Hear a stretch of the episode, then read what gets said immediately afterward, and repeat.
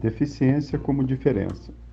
Segundo Vygotsky, apostar nas possibilidades de desenvolvimento do sujeito com necessidades especiais passa por pensar em plasticidade, onde olhamos a inteligência como algo que não é estático, e sim dinâmico, podendo, portanto, evoluir.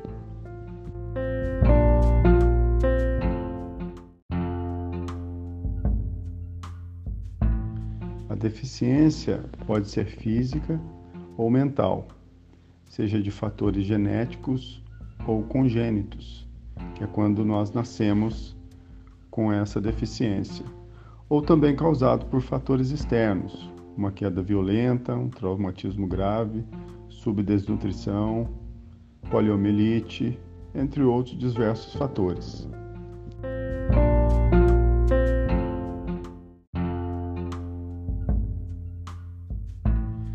Tema é bastante delicado e complexo. A relação de se esperar um bebê perfeito e saudável dificulta no reconhecimento das diferenças e também no atraso em buscar um atendimento adequado.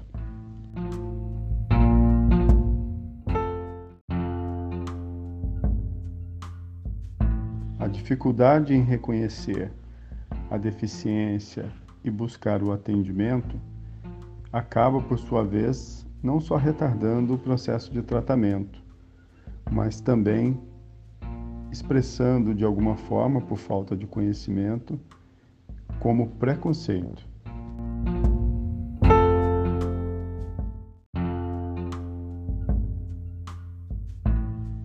Um olhar mais atento em relação ao conceito de deficiências com um olhar de diferença tem proporcionado um avanço importante neste processo.